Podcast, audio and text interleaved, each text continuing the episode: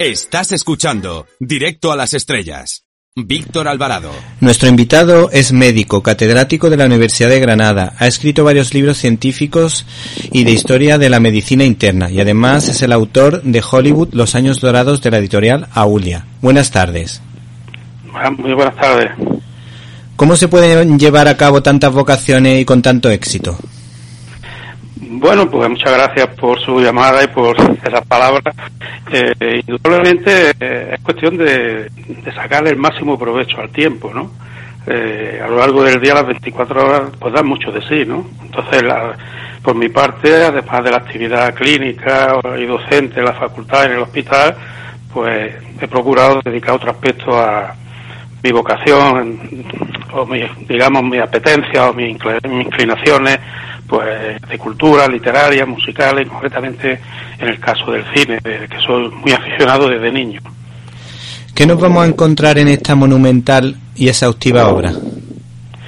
Pues bien, eh, este libro cuando me planteé la posibilidad de escribirlo, lo primero que hice fue hacer una revisión bibliográfica si un, texto de esta naturaleza ya había estado había sido escrito o no y, me llevé la sorpresa de que efectivamente no existía ese libro. Hay, se han escrito hay muchos libros sobre el cine, pero unos son, por ejemplo, biografías de determinados personajes o sobre alguna determinada película o sobre la técnica de rodaje cinematográfica, pero la idea que yo tenía que era un compendio donde se analizaran pues las grandes películas de la época dorada del cine, los actores, actrices, guionistas, compositores, etcétera, pues no, no existía. Y entonces eso es lo que me animó a, poner a escribir este, este texto que me ha llevado pues más de tres años de trabajo. Pues yo pensaba que le había llevado diez porque la verdad que la cantidad de trabajo que tiene ese libro y la precisión en los datos es realmente espectacular.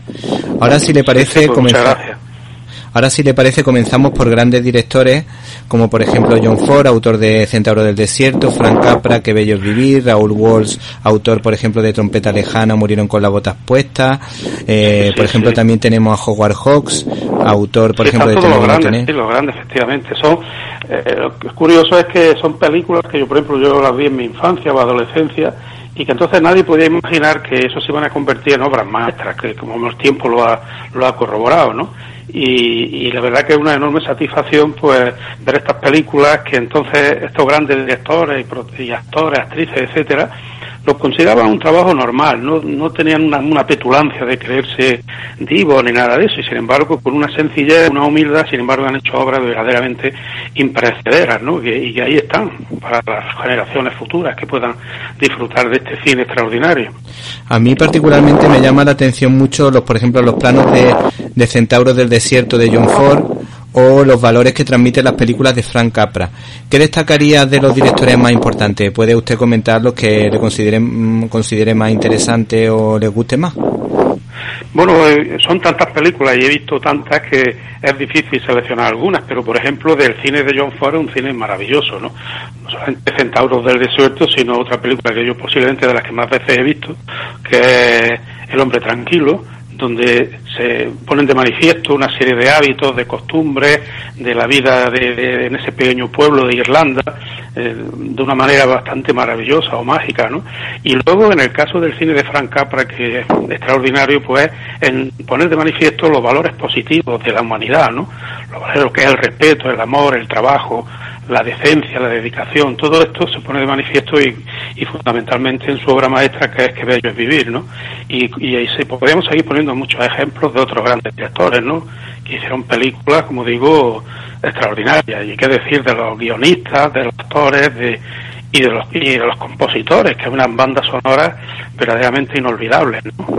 Es decir, un cine que ya posiblemente ya no se repita. Ese cine que se hizo en esa década, perdón, esas cuatro décadas que yo he incluido en el libro, es difícil que se vuelva a repetir, ¿no? Sí, los guiones, desde luego, como usted dice, son extraordinarios. Yo ahora me, ahora me acuerdo, por ejemplo, recuerdo, por ejemplo, los de Billy Wilder, que era mejor, no sé si era mejor director que guionista, porque la verdad es que era realmente bueno. Incluso grandes, grandes escritores americanos de la literatura americana, como por ejemplo Truman Capote, que me viene ahora a la mente. O Dashiell Hammett. Bueno, Billy Wilder es un, personaje verdaderamente extra, extraordinario. Yo, es una cosa que me llama mucho la atención cuando precisamente yo el, libro se cierra ya en los años 60, entre otras razones porque no podía extender mucho más el libro, ya era suficientemente amplio. Pero es que además ya en los años 60 se empezó a hacer un tipo de cine distinto, ¿no? Que es lo que se empezó a llamar cine de autor o cine con mensaje. Pues bien, cuando le preguntaron a Billy Wilder que qué opinaba del cine con mensaje, dijo, yo cuando tengo que enviar un mensaje aviso al servicio de correo. Es decir, una manera, digamos, muy sencilla de decir, era un cine que, que ellos no, no, se daban, como decía antes, ninguna petulancia como, como directores, sino ellos hacían el cine que suponía que le, le gustaría a la gente, ¿no? En cambio ya en los años 60 pues empezó a hacer eso un tipo de cine distinto. Yo recuerdo de, ver películas de esa época que muchas veces los espectadores salíamos de la, de la sala y cada uno había entendido la película de una manera diferente, ¿no? Cosa que no ocurría con el cine de los grandes maestros, que contaba una historia muy, muy clara, muy sencilla, muy bien narrada y con un mensaje totalmente ¿Te está gustando este episodio? Hazte fan desde el botón apoyar del podcast de Nivos. Elige tu aportación y podrás escuchar este y el resto de sus episodios extra. Además, ayudarás a su productor a seguir creando contenido con la misma pasión y dedicación.